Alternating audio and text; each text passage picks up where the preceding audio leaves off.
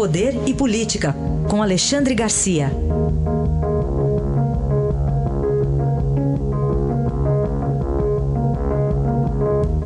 Alexandre, bom dia. Bom dia, Raíssen. Presidente Temer, internado aqui em São Paulo, deve receber alta hoje. Pois é, eu queria pôr aqui um toque pessoal nisso aí, porque temos a mesma idade, o presidente e eu, e passamos exatamente pelo, pelas mesmas ocorrências com a próstata.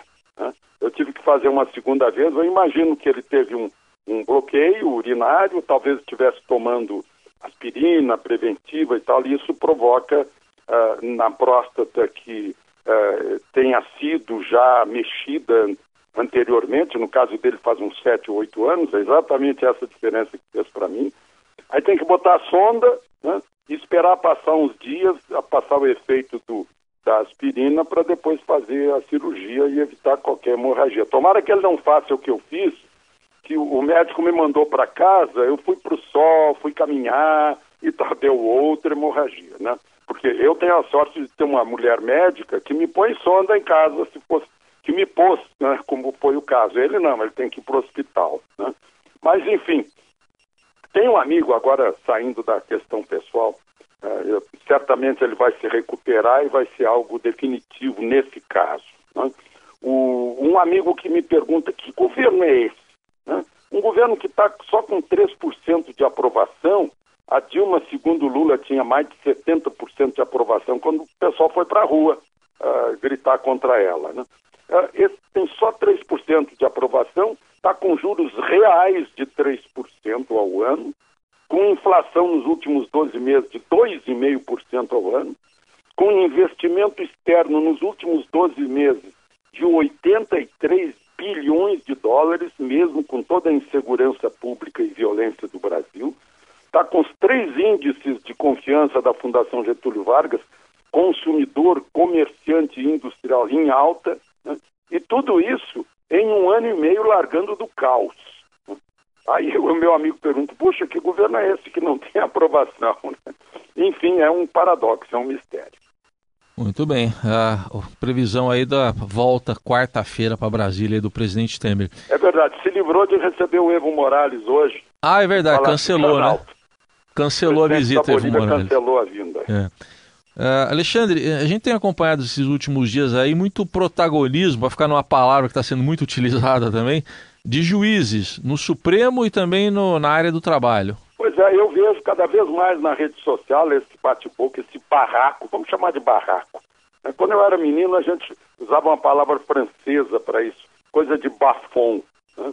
E é o Supremo, é o Supremo Tribunal. Né? Ministro Barroso querendo refundar o devido processo legal, o Estado de Direito, a Constituição, Gilmar Mendes não querendo deixar nada sem resposta, e tudo, talvez por causa da TV, e tudo na TV, vou usar o francês de novo, é por causa, né?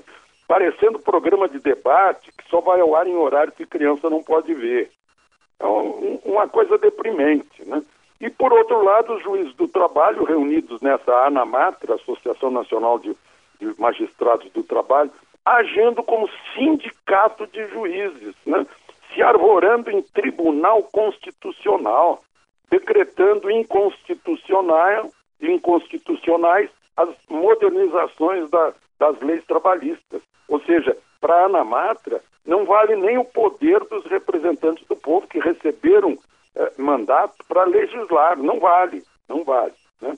Eh, aí eu lembro que isso provoca insegurança jurídica e, e e, e provoca, é, é, uma espécie de desobediência exatamente da autoridade que tem que aplicar a lei. Muito, muito Sim. estranho né, o que acontece no Supremo e o que acontece na, na Matra. Um juiz me disse que não é representativo aqui, que quem decidiu aí foi cerca de 10% é, do conjunto de juízes do trabalho. E falando em outro tipo de insegurança, atos violentos lá no, na cidade de Humaitá, no sul do Amazonas, contra a, a propriedades, prédios aí do Ibama e do Instituto Chico Mendes. É, tocaram fogo né, nos prédios, veículos, barcos, agora as forças nacionais estão lá, né, forças armadas. Agora, o que eu queria ressaltar disso é que foi praticado por garimpeiros ilegais. Os mesmos que foram defendidos nessa campanha de artistas da, da, da reserva mineral Renca. Né? Os, os uh, garimpeiros ilegais estão lá, ocupam um quarto da reserva, extraindo ilegalmente uma série de minerais, inclusive minerais preciosos. Né? o fim da reserva seria exatamente a retirada dos garimpeiros e o Estado Nacional, que é o dono do, do subsolo brasileiro, né, uh, iria explorar, levar algum dinheiro com isso. Agora, protegeram uh, os, os, garimpeiros ilegais, né, disseram que a mata não podia ficar desprotegida. Isso não tem nada a ver com a mata. A mata é regulada por leis que protegem a mata. Né. Fizeram isso uh, e, no fundo, os garimpeiros ilegais lá dessa reserva devem estar dizendo obrigado pela campanha que vocês fizeram. Era isso que eu queria registrar. Aí está Alexandre Garcia, que amanhã volta aqui ao Jornal Eldorado. Obrigado. Até amanhã.